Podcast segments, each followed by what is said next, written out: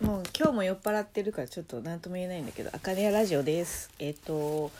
なんだろうね。えー、台風がねでかかった。うーん。そして今日は着物のことは多分一切はしゃべらない。多分うん台風のことだけをしゃべるんだと思うけどなんだろうね。なんか撮りたくなっちゃったんだよね。撮りたくなっちゃったんだよね。って言って聞かされる身にもうさ。まあでもほら選べるからね。これはね。あの無作為に何て言うんだろう放送してるわけじゃないからあの聞きたくなった人が思わず再生ボタンを押すことで 流れるラジオだからっていうそのあなたの自主性もう自主性も言えないの？やばいな。自主性にね任せた、えー、ラジオであるからゆええー、あえて喋るよ。もう酔ってるからさもう言葉もおかしけりゃさあの 声のトーンもおかしいんだけれどもまあ喋る。えー、っとねうん今茜屋に来ました、えー、今日はじゃあいつですかっていうと13日です。13日の今何時かな？えー、18時過ぎた頃かと思うんですけどもうーん昨日本当にね関東は、えーと、私住んでる自宅は埼玉で、えー、茜屋があるのは都内台東区です。台東区も文京区と接接してるところなので本当にねキワキワなのでどちらかというと山手線の内側の方なんだけれども、うん、山手線を和で見たあの大の字で見た時にどちらかというとうんと見たことある人だと右側のうん真ん中よりちょい上ぐらいのところが谷中なんだけれどもまあそこだよね。で、えー、ちょっとまあいろんなことがあって今週平日はずっとソウルにいたんですけど娘のこともあってソウルにいたんだけどそこからまあ台風来るっていうのは分かってはいたけどもう予定も組んでたのでとりあえずソウルいてそこから帰ってきて帰ってきたのが11日だったのかな。でもう次の日が台風来るの分かって12日がねもう大きい台風が来るっていう。あれなんなあの名前な本当呼びづらいわ。知らん。何？歯とかなんかついてたけど。なんかそんなん台風でかいの来るでっていうのが分かっとったから。うん。ちょっとまあ韓国から帰る時もちょっと心配ではあったんですけどまあでもまあ帰れない時間ではないなっていうのがあったからまあつけばいいよねと思っていてまあつかなかったらしょうがないしね。もうこの天候ばっかりはどうしようもないからさ自然現象は。でまあ無事着いてただお家にそっから成田に着いたんやけど成田からリムジンバスで最寄り駅の近くまで行ってそっから自宅戻ってしばらくちょっと帰ってきたよみたいな報告をしつつそっから茜屋に一回自分の車で来て、えー、前回のなんだっけ何号やったかな忘れたわ。あのもう一個前の台風がでもうでかかったでしょ？でその時にやっぱり何て言うのかな？表にうちはあの看板の他にチラシを入れる箱とかあの黒板とか出してるんですけど出してるというかあのうーん窓側のところに何て言うの？柵があるんやけどそこに引っ掛けてるのがあるんよ。でそれそれが飛んだりとかしたらねあの怪我をさせたりとか、えー、まあ、自分のところのガラスを割ることもあるだろうし他社のガラスを割ることもあるだろうしということで、まあ、ちょっと対策をしに来ようと思って。で、まあ、養生テープ貼りにっていうか、まあ、ちょっと来たりとかして。でチラシ引っこ抜いたりとかまあいろいろまあ自分のできるなりのまあ私ねその長崎出身なのですごい大きい台風とか経験したことがあって実際にね屋根が一部飛んでしまって住めなくなったお家とかも経験があるのであの台風地震よりも多分台風の方がね何の準備をしたらいいかっていうのが想定がしやすいのでね。でまあそういうのも踏まえた上でまあいろいろでうちはねやっぱり着るものを売ってるとかあと食器を売ってるのでそういうのもあってちょっと心配で見に来て。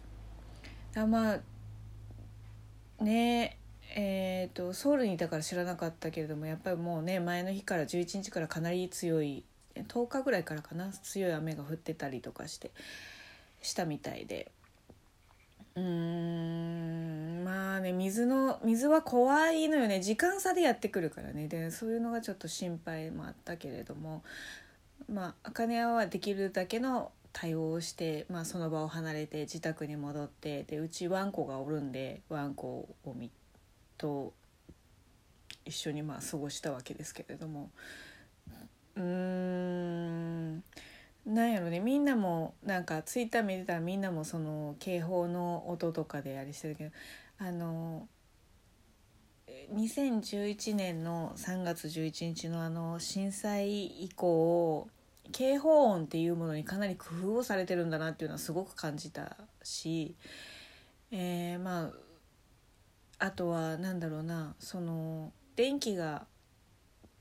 例えば停電になってもスマホの電気さえ通っていればっていうかスマホの、えー、バッテリーさえパーセンテージが残っていれば、えー、情報を共有できるっていうのをもうあの実感しているからかもう随時鳴るよねあの警報がね。で警報はね今回思ったのはどの音になっても怖い。一回これが警報なんだと認識してしまえばどの音になってもやっぱり怖いまあその怖いと思うことで命を守れるのであればそれはそれでとても大事なことなんだと思うけれどもまあ、えー、どどなたかも言っていらっしゃいましたけれどもやっぱりこうその後々でいいから全然今すぐじゃなくてもいいから調整ができたりとかするようになるといいよね。ああいうのもね。人によってねやっぱりこう欲しい情報は違うと思うんですよね。だから私自宅は埼玉ですなんですよね。で埼玉も本当に大きい川から小さい川までいっぱいあってで 平野だからこそ一度水が上がるとあっという間なんだと思うんです。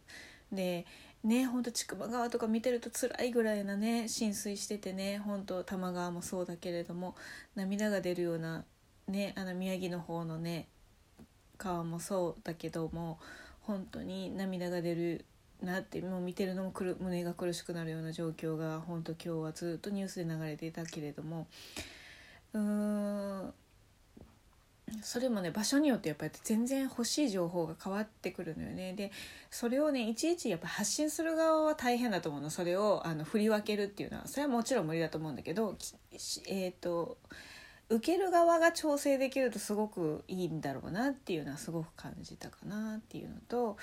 あとまあここに今日来るまでにもう荒川がもうこぼれんばかりの満水量でこんなの見たことないっていうぐらいの川のね水のいっぱいであんなに広い川がねあれだけの水量になるっていうのはよっぽどのことだと思うんだけれどもよく決壊しなかったなっていうのはやっぱり今までの長年の治水事業お金をかけてやってきたことがね国がやってきたりとか自治体がやってきたことが本当に功を奏したっていうかすごいことなんだなっていうのは改めて分かったけれどもただその情報っていうのをは受け取る側がもっと選ばなきゃいけないっていうのもすごく感じたしうんそうね。何でもそうだけどねあの震災の時もそうだったけどねなんかこういいねあ自分もやりがちなのよね。いいねしたりとかリツイートししたりとかしちゃうんだけどその情報の元が果たしてえっ、ー、とその信じうるほどのことなのかっていうことのこう何て言うの個人個人での判断能力とかにもやっぱりあるしね。だからそういうのをすごく痛く感じた、えーと、台風の通過だったなと思っています。うん。全然話変わるけど私あのすごい個人的なことだけど関ジャニが大好きで。で土曜日はあの大倉君と高橋君っていう「オールナイトニッポン」聞いてるんだけれども昨日はやっぱりさすがに災害だからそれの中継もあるっていうかそういうのもあって流れないけど流れないというかその同じような番組を流さないっていう判断でそれはすごく賢明な判断だったと思うんだけどただそこに本人たちがラジ喋ってくれたので電話をつないでくれてさ放送局が。ででしかもゆうくんが歌ったんだよね。でその時にねあの「福笑い」を歌ってくれた生歌で電話で。でそれ聞いた途端ねなんか知らんけど涙が出たのよね。でその時にハッて気づいたんだけど自分はその災害慣れをしてるって思っていたしその小さい頃から大きな台風は本当によく来てたので準備もしてたしってただ今回のこの大きさの台風をこうずこうなんていうの今情報が早いじゃない。いろんなものがあっという間に分かってし分かった気になるっていうかそれに向けての対応力っていうのをその災害に災害慣れしてるからこそあこうすればいいんだこうすればいいんだって自分ではこう早い判断をしてるつもりでいたけれどもその曲を聴いた時にすごくこう涙が出たっていうのはすごく何て言うのかな緊張をすごくしてたんだとか張り詰めていたんだとかなんかすごく感じさせられたのよね。だからこそ危ないっていうか不安な時こそ娯楽っていうのはすごく大事なんだっていうのを逆に改めてすごく感じてうーん。なんか